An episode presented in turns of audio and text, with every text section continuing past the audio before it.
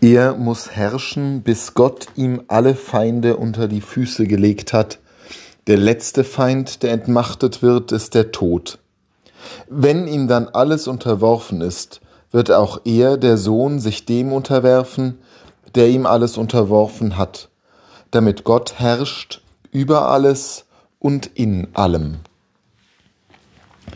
Der herrschende Gott. Er verschwindet mittlerweile sogar schon aus den vorgegebenen Gebetsformeln. Denn dieses Herrschen, das fühlt sich irgendwie unbequem an. Dieses Herrschen, das scheint unangemessen für Gott, der doch liebevoll ist, der der Hirte ist, wie es auch in der heutigen Lesung im Psalm und im Evangelium heißt. Gott, der der freundliche Gott ist, der herrscht doch nicht, der ist doch ein liebenswürdiger, freundlicher Bruder oder Vater. Und doch steckt hinter diesem Bedürfnis, Gott herrschen zu lassen, etwas, was zutiefst menschlich ist und zugleich zutiefst dem Plan Gottes entspricht. Gott soll herrschen. Er soll herrschen, weil unsere fragile Welt doch viel zu viel Unsicherheit birgt, weil unsere Welt in den Klauen des Teufels ist, immer und immer wieder in der Verfallenheit der Sünde und weil unsere Welt wieder und wieder mit dem Tod konfrontiert ist, wo man die absolute Sicherheit verliert. Diese Welt ist unglaublich fragil und wir Menschen in ihr erst recht. Vielleicht das Fragilste, was diese Welt jemals hervorgebracht hat. Die Krönung der Schöpfung ist zugleich auch das ängstlichste Wesen, das unsicherste und das zuneigungsbedürftigste Wesen. Gott herrscht.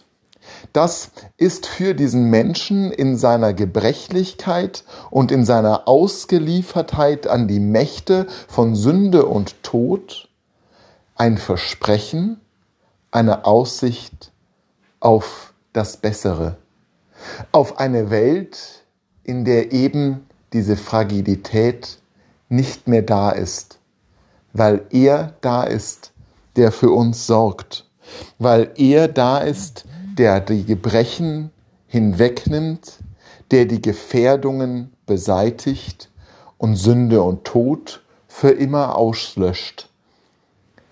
Der, der herrscht, ja, er herrscht vom Kreuz herab. Es ist richtig, dass wir Christus auch als den gekreuzigten Herrscher des Himmels und der Erde verehren.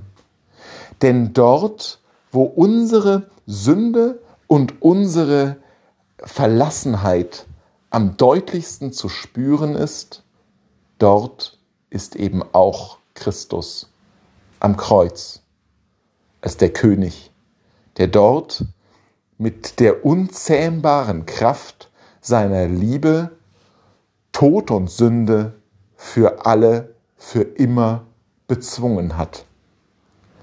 Wenn wir aufschauen zu ihm, der herrscht, wenn wir beten zu ihm, der lebt und herrscht in Ewigkeit, dann ist das ein Trostruf, den wir uns gegenseitig geben dürfen.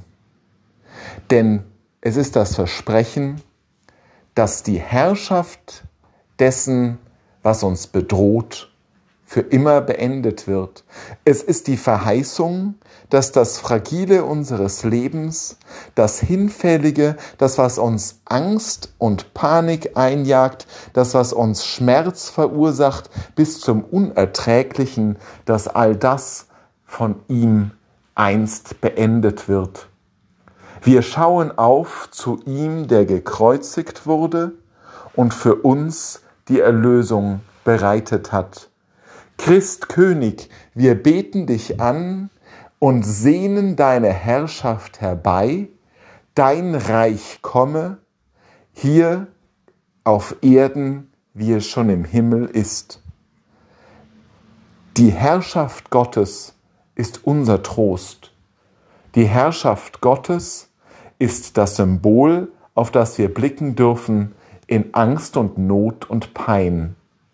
Es ist unsere Hoffnung, die aufgerichtet ist am Kreuz.